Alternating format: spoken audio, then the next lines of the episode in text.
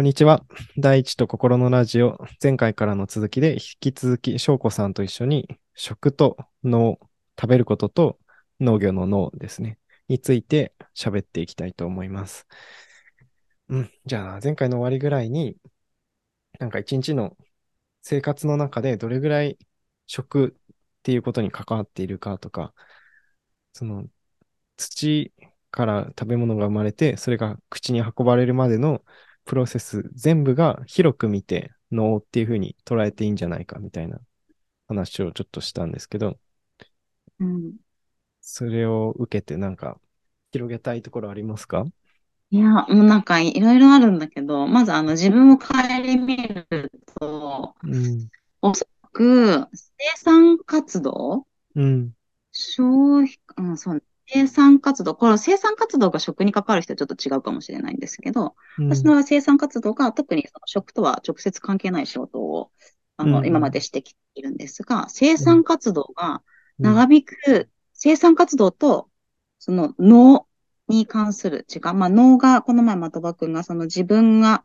食にありつくまでのプロセス、土からまでのすべてのプロセスが脳だとしたときに、うん、私の生産活動と脳に使っている時間は、なんか反比例しそうっていうのを、まあちょっと実際に測ってないけど、うん、なんか生産活動をやっぱ長くすればするほど、脳に関わる時間が、まあ時間だから当たり前だけど、なんか減っているなっていう時間は、すごいあって、生産活動っていうのは、そのお仕事的な意味での。仕事、そうそうそうそう、うん、さっきね、ちょっと労働かな、労働時間って言おうと思ったんだけど、でも、労働はまたちょっと違うニュアンスかなっていう感じがしたので、今、生産活動に。うん、まあでも、労働時間、まあ、労働時間とも反比例してるかもしれない、もしかして。うん、まあ、そうなりますよね、確かに。働くことが忙しくなるほど、例えば、じゃあお弁当さっと買ってきてとかっていうことになりやすいですよね。うん、で、多分、それで問題なければこのテーマが上がってこないんだけど、何かしら問題だから多分、問題だと感じる何かがあるから、今日これがテーマになってると思っていて、何が問題なのかというと、うん、えっと、まずね、多分ね、なんかね、多分生産性が、なんか、あ難しいな。生産性が落ちてるって言い方は正しくないかも。あ、なんか気も、あの、気持ち的になんか豊かじゃなくなる。やっぱり脳の時間が減ると。うん。ああ、いいとこですね、うん、それ。うん。だから、本当は、なんか、ある意味幸せに働きたいけど、うん、そうね、うん、幸せに働きたいのに、うん、そうじゃなくなってるっていう感じが、あの、します。します。脳が減ることによって、精神性が失われる感じがする。一番そこかなと、やっぱ社会課題的にもこれがどこから来た食べ物なのかとか、わからず口に入れてることの、なんか、まあ、恐ろしさだったりとか、あと誰かを犠牲にして作られたものかもしれないみたいなところの、その見えてない側面みたいなものが、うん、えっと、あるとも思う。でもそれがなんか、じゃあ一方的に脳だけ増やせばいいかっていうと、そうじゃない社会構造があるからうんうん、我々特にあの、一人暮らしもそうだし、ね、例えば共働きの方とかも、うんうん。ね、なかなか作る時間ないとかもあるし、ね。うんうん、あちょっと発もう一個だけちょっと論点出していい子を終えようと思ったんだけど、これ多分課題に感じない人もいて、別にそれは悪いわけじゃないけど、例えば、例えば今すごいさ、コンビニとかで売れてるあの、ベースブレッド。ああ、ありますね。完全食まあ、ベースブレッドさんだけじゃなくても、はいはい、完全食みたいな、サプリとかもその領域に入ってくるのかもしれないんですけど、うんうんうんこのパン1個で全ての栄養素が満たせます。タンパク質もあります。みたいな、その時に、えっ、ー、と、脳も減るし、その食べてる時間も多分減るじゃないですか。ある意味、これ一個で完結するから。そうですね。うん。うん。となった時に、私まだ言語化できてないんだけど、それはわ悪いとは全然はないです。そ、そ、そのマーケットもあると思うんだけど、うん、でもなんかこう、ちょっと揺らぐ自分もいるんですよ。それでいいのか、うん、食が、みたいな。うんうん 自分も確かにいて、でもそれが便利なのもすごいわかるし、うん、みたいな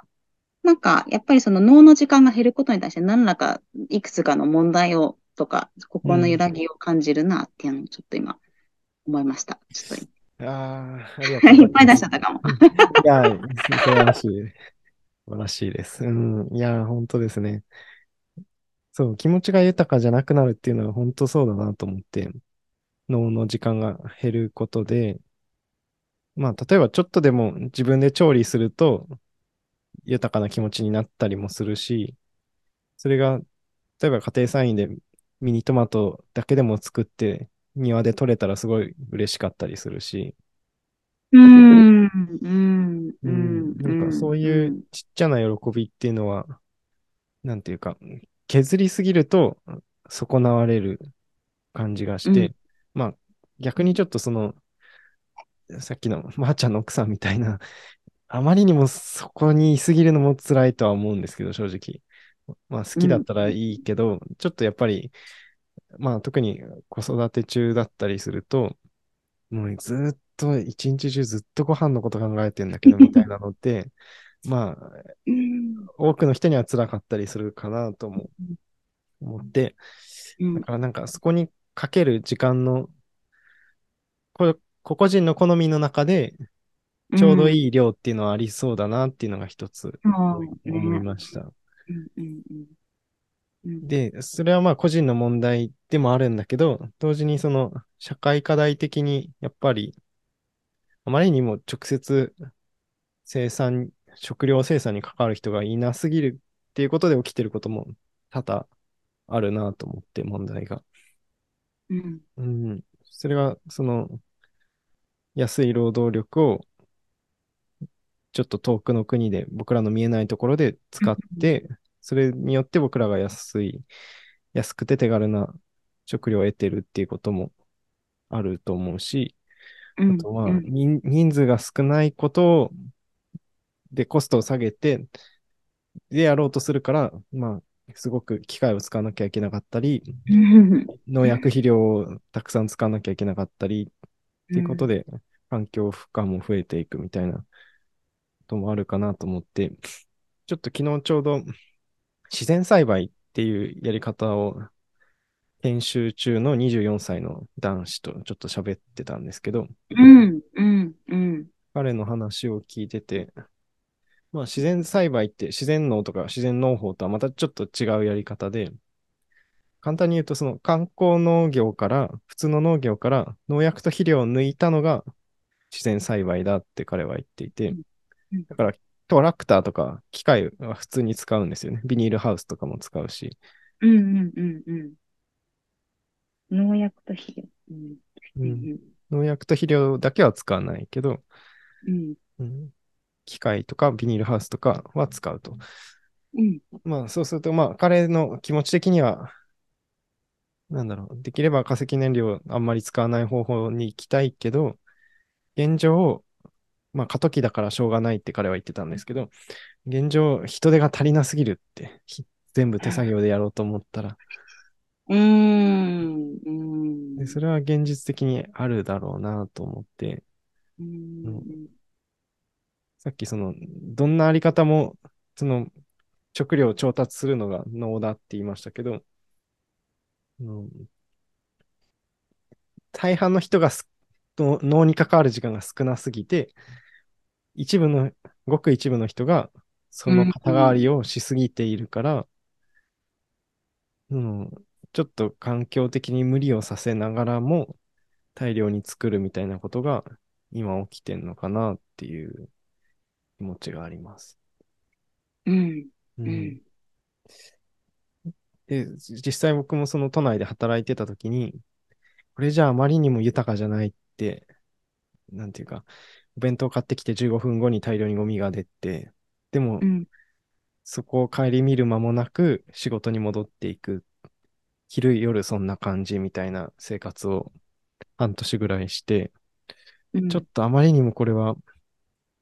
こう、精神的にも良くないし、もちろん環境的にも良くないなって感じてたんですよね。うん、うん。うん。で、まあちょっとそこから振り切って、できるだけ自分も食べ物を作るのに関わりたいと思って今の暮らしをしてるんですけど、うん、その気持ちで来たは良いが、ちょっと どの辺のバランスに着地するかがわかんなくなってるっていうのが今です。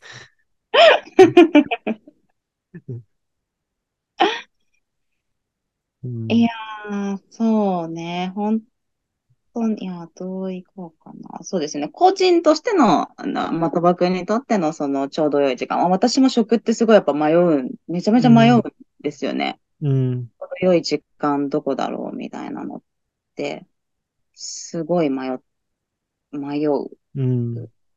ので、あの、今本当に、そのまあ、個人としてっていうのと、やっぱり社会課題的にっていうところは、やっぱあるだろうなと思っていて、うん、一部の人に本当に負荷がかかりすぎてるとか、多分さっきのその人手が足りなさすぎるっていうのも、うん、おそらく、なんだろう、多分、やっぱり自分たちが食べる分だけじゃなくって、他の人にも届けようとするから、多分足りなくなってるんですよね、きっと。量をたくさん。そうだと思うんです。まあ、ちょっと単純化しすぎかもしれないけど、でも、そうだと思うんですよね。うん、うん、うん。だから多分自然栽培のものを食べたいとか、オーガニック食品を食べたいって、なんかその選択をするだけでは、うん、なんかちょっとその社会課題って解決しなさそうな感じします。うんうん、結局それを作ってる人の、こう、なんていうか、負荷がどんどん、それ食だけじゃないかもしれないけど、増えていくっていうのが、きっとあるなと思っていて、あ、なんかと思ったのに、えっ、ー、と、忘れて飛んだな。あ、思い出した。えっ、ー、と、ちょっとそう思ったのが、その、あでもちょ、ちょっと論点ずれるかもしれないんですけど、その食に関するアンテナ見て、どれぐらい時間をかける、まあ自分がどれぐらいの時間をかけるかっていうことって、うん、うーん結構、ああ、ちょ、ちょっとこれ、あの、一部の人にしか当てはまらないと思うんですけど、私にはその感覚が少しだけあって、もっとある人もいるんですよ。なんか、身体性に結構関わるような気がしていて、うん、また僕がさっき言ってた、その、なんか出来合いのものを食べて、えっ、ー、と、うん、その、たくさんのゴミを出すみたいなものに、何の抵抗も感じないし、それでヘルシーな人もいると思うんだけど、うん、でも一方で、多分、まあ、なんかゴミを出すのが、まあ、感情的に気持ちが悪いとか、うん、あと多分そう、そういうものを食べてると、体になんかサインが出出やすい方っていると思うんですよね。アレルギーだったりとか。はいはい。そう、だから自然のや、自然栽培とか自然のをやってる方って、結構体がそういうサインを出されてる方が多いなっていう印象で、うんうん、があって、それだけじゃないと思うんですけど、うん、だから、うん、ちょっと待って、えっ、ー、と、何が言いたいかっていうと、なんか結構、なんだろうな、その個人によってちょうど良い時間とか、もしかしたら社会的にとっても、人が脳に咲くのにちょうど良い時間っていうのって、うん、なんかやっぱり人間が、その人間らしく生きる身体性みたいなこととちょっと関わりあるの、あ関わりあるのかなってなんとなく、ちょっと簡単に出してみました。ありそう、ありそう、ありそう。うん、そうですね。まあ、だから例えば週末だけ畑行くみたいなことだけでも、かなりそ、その人の健康にも良さそうだし、うんうん、なんか人手的にも多少は貢献できるだろうし、うん。一日っていうふうに単位で区切っちゃうよりは、なんかまあ一週間とか一ヶ月でどんぐらい関わるかみたいなふうに見てってもいいかもしんない。けど、けど、畑ってやっぱり毎日なんだよなっていうのはあるんですね。ねそうですよね。うん、私も一人だったらやっぱ絶対畑やんないなって思う。その、誰かが始めてるからやろうかなって。うん、まあまあ、そうかそうか。だから、毎日を一人がやる必要はないわけですね。共同でやっていけば。そうね、やっぱ一人暮らしと脳って確かに、あの、非常に アンマッチな感じ。田舎暮らしの一人暮らしと脳というのは、うん、だいぶ悩ましいね、これ。そう、田舎暮らしって一人暮らしじゃないんですよ、基本的に想定されてるあり方が。そうね。すごくそれ家もそうですしね。うん。まあ、そうか、そもそも一人暮らしっていうのがかなり人間の歴史の中で特殊なんですよね、おそらく。そうそうね、多分すごく現代的なんでしょうね、一人で暮らしていくっていうのが。あの、なんていうの、多分、きっと、都会で生活してるよりは、コミュニティの中で、うん、そのまあ、その、的場くんとまーちゃんの聞いてても、やっぱり、うん、あの、三人で奈良活しながらっていうので、コミュニティ的にはあると思う。はい、けど、でも一方でやっぱり一人の時間もあるわけで。うん、うん、そうですね。これ、なんかコミュニティとかもやっぱ要素として入ってきますね、うんうんうん、きっと。そうですね。うん。体のこと、コミュニティのこと。さっき翔子さん、その問題意識的なのを2つ言ってくれた気がするんですけど、うんうん、気持ちが豊かにじゃなくなるっていうのと、もう一個何でしたっけ？もう一個社会課題だと思います。社会課題の方さっき出たのは、そう、やっぱ、うん、あの、誰か、これを誰が作ってるものかがわからないものを食べるっていうことが、誰かの犠牲を生んでるかもしれない。うん、し、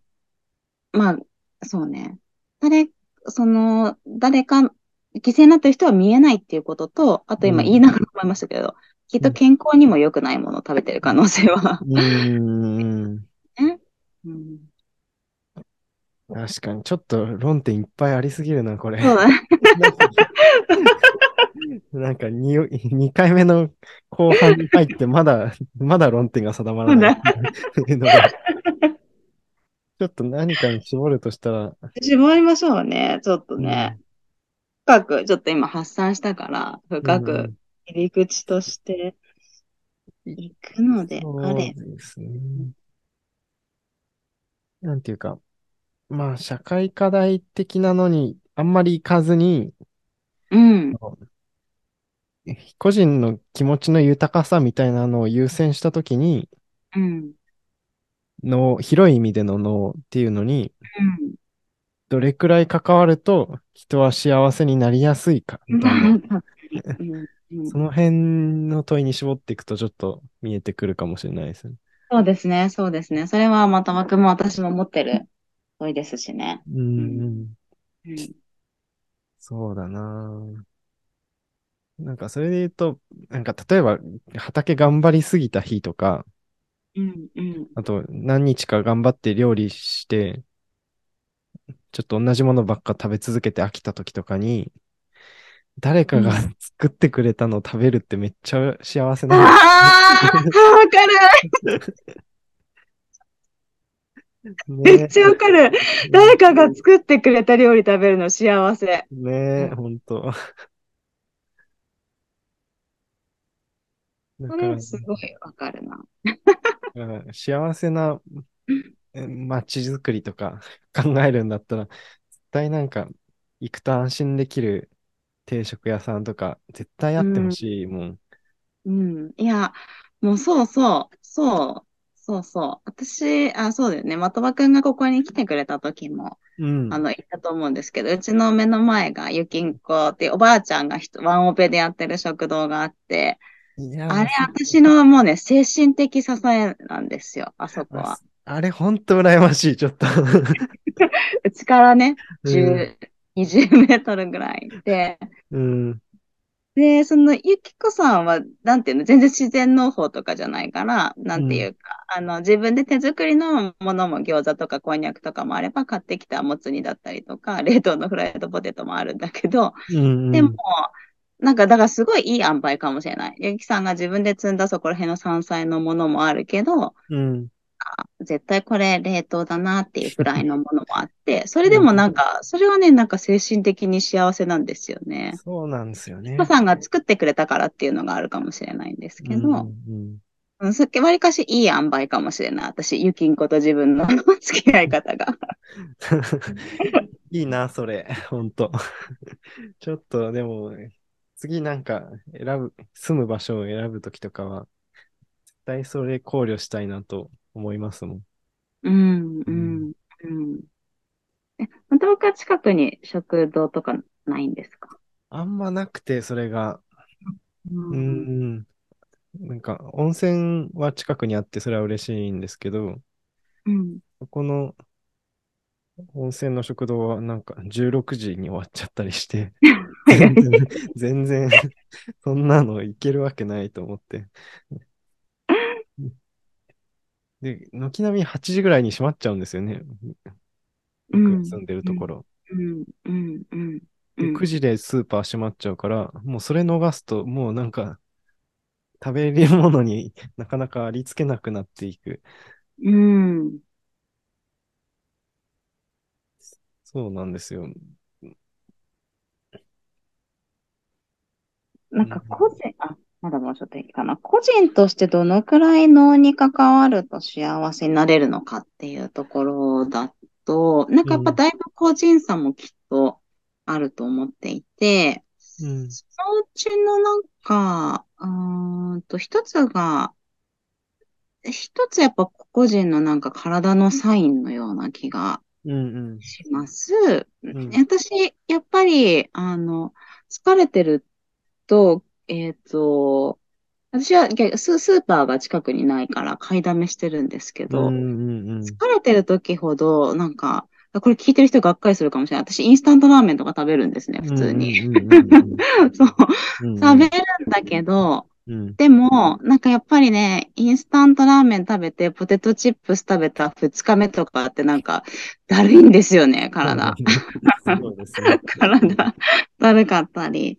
するから、うん、でその一回食べちゃったことがどうとかは言わないんだけど、私の場合はなんかやっぱ二日間ぐらいの蓄積が体にこう出る感じが出て、ただそんなにアレルギーはないから、その一回食べただけでもすごく嘔吐するとかは、あの、全然ないんですけど、なんかやっぱ体の不調とか、あと精神的に下がる、なんか感じがしていて、うんと、それは年齢とともに変わってきてるものもあるんですけど、やっぱり作るプロセスとか脳に関わっている方が、なんか体が健康的とか、うん。うん、精神が健康的みたいなところに密にこうくっついている気がす、私の場合はすごくするので、うん、個人だと、なんかやっぱ体と心が健康かどうかっていうのが、うんうん、どのくらい脳に関われるとっていうのに、なんか結構ひ、うんうんうん、あのバロメーターになるかなって思いました。ね。うん。うんうんうん。そうですね。バロメーターを上げていけたらいいですね。確かに。あの、一般的なことにも当てはめれるとしたら、どういう指標に注目していくと、自分にとっていいバランスが見つかりやすいかっていうのを見ていくと、うん、いいかもしれない、それは。うん、うん、うん、うん。いうので、まあ、体質と、なんていうんだ、疲れ具合とか、うん。うん、疲れ具合、疲れてる時ほど脳に関わる時間を短くしがちですよね、確かに僕ら。うん、うん。ただ、それが、まあ、例えば、美味しいおばあちゃんの定食屋みたいな風に安しに行ける時もあれば、なんか、より自分を痛めつけちゃうみたいな時もあって、うん、うん。の手を抜いたことによってさらに内臓が疲れるみたいなことがあることはあるから、むずいな。むずいな、これ。うんうん。うん、ちょっとなんか、ヨガの中でも、食ってやっぱり大きな要素であるんですよ。うん。うん。ライフスタイルの全体的な改善だからヨガって、うん、当然食生活って大きな要素なので、ただなんか、食を問題解決にあんまり使わないっていうのが、まあ、僕の先生の一人が取ってる立場で、うんうん、食を、食で問題解決するんじゃなくて、心の状態を整えて、その結果どういう食を選ぶかを見ていけばいいっていうアプローチを取るんですよね。うんうんうん、僕、基本それに従って生きたから、なんていうか、食についてどうするっていうのを、そこだけにフォーカスして考えるみたいなことをあんまりやってこなかったんですよ、正直。うんうんうん自分の心が変われば、勝手に自分にとっていいものを選ぶだろうっていう発想なんですうんうん、で、基本的に今もそうなんですけど、うん、それで言うとなんか、疲れて帰ってきた時とかって、一番自分の心が、なんていうか、自分にとって良くないものを選びやすい状態っていう感じがしてて、うん、うん、うん。で、その時に 選んじゃうことって大抵良くないんですよ、正直。なんか、その時によく反応するようになんかこうなったらいいです。私、この前別のなんかヨガの人と話してて、うんうん、あの、その方は、疲れてる時ほど私スパイス食べたくなってスパイスカレーとか作るんですよっておっしゃってて、いや、なんかそれすごい素敵と思って、なんか多分体は言ってても私は帰りになんかお家にあるポテトチップス食べるなと思ったから、なんか人間そんなに上手にできていない時もあって。僕もできないわ。っ ていうか、スパイスカレー作れるとき、そんな疲れてないやろって。体がスパイスを欲するからみたいな。そうなのか。すげえな、それは。そう、それすごい素敵だ。なんか、私もそういうふうに言いたいけど、私が食べるのは、あの、のり塩チップスだって思いながら。僕はなんかね、フルーツグラノーラになったりします。いや、面白い 火を使わなくていいので。ああ、そうか。いや、私もそう、私なんか多分ね、パリパリしたものを食べたくなるっていうのが結構あの大きいんですけど。うんうん。でもそれは、なんていうか、サインとしては受け取ってるんですけどね、あんまり責めずに。うんうんうん。いや、いいと思います、本当。体質もあるんですよね、多分、本当。そういう時に何を好むかっていう、なんか乾いたものが欲しい人か、その食感、ボリボリ系が欲しいのか、なんかふわ、うん、ふわが欲しいのか、うん、それも細かく見ていくといっぱいあるんでしょうけど、まあ、疲れっていうのは一つですね。そうね。あと、なんか、疲れもそうだし、あと、バロメーターって、これバロメーターとちょっと違うかもしれないんだけど、うん、その誰かそばに、その自分がいいなと思う食生活を送ってる人がいるかどうかで、ちょっとなんか戻れる感じがするなと思ってて、やっぱり特にこの中で生活してると、やっぱり自分でお味噌作って、こう、昔の丁寧に生活されている方もいらっしゃって、はいはい、えー、全然毎日は会えないし、毎日その人に接れてるわけで、月1回ぐらい私、例えばその方に会う機会とかがあるんですよね。うん、で、一緒の方のご飯食べさせていただいたりとかしたりとか、うん、あとは、うちの場合基本的に割かし、うん、えっと、料理をする家庭で育ったおばあちゃん、お母さん、妹。な、私が一番不器用で私が一番料理下手なんですけど、みんなめっちゃ料理するんですよ。だから、なんか、なんか話す、その人たちと話すとか、その人と触れるみたいにすると、やっぱちゃんと食べるんですよね。うん両両親が2か、2、3ヶ月に1回こっち遊びに来たりとかするんで、うん、なんか戻るみたいなことがあっで、やっぱなんか一人だとポテチ食べちゃうけど、お母さんが作ってくれたら、みたいな、うん、なんていうかな、その、やっぱ一人は強くないから、その、うん、これちょっと、その、サインとはまた違うけど、自分のサインが狂った時でも戻れる外的環境みたいなものが近くにあると、ちょっと食と脳と、そのすごく遠ざからなくてもいいかなって思いました。わかります。そして、僕、自分のためには料理作れないけど、人がいるなら作れたりもする。わかるよ、わかるよ。あるわ、それ。うん。あそうそう。いや、それそうなんだ。だからたまに私も人にわざ来てもらったりとかしてて。うんああ、それも適度にならいいかもしれないですね。なんか、疲れすぎちゃうけど、逆に頑張りすぎると。おおもてなししすぎるとね、疲れる。うん、ああ、誰と食べるかも大事ですね。いやー、それな。本当に、本当にそうですよ。そうですね、うん、これは。うん、あ、ちょっと待って、はい、もう、もうさっきと30分ぐらいですね。ちょっとじゃあ、うん、引き続き、あの、なんていうか、私たちがどれぐらい、まあ、広い意味での脳を食べること、うん、食べ物を調達するプロセスに変わるといいかっていう、なんかこれとは言えないけど、それを判断するためのいろんなパラメーターみたいなのを上げていこうっていうところに今入ってて、今のところ疲れとか、あと、ロールモデルになる、いいなって思える人とか、誰と食べるかみたいなのが出たんですが、もうちょっとこれ、要素あると思うから、引き続き上げていけたらと思います。うん。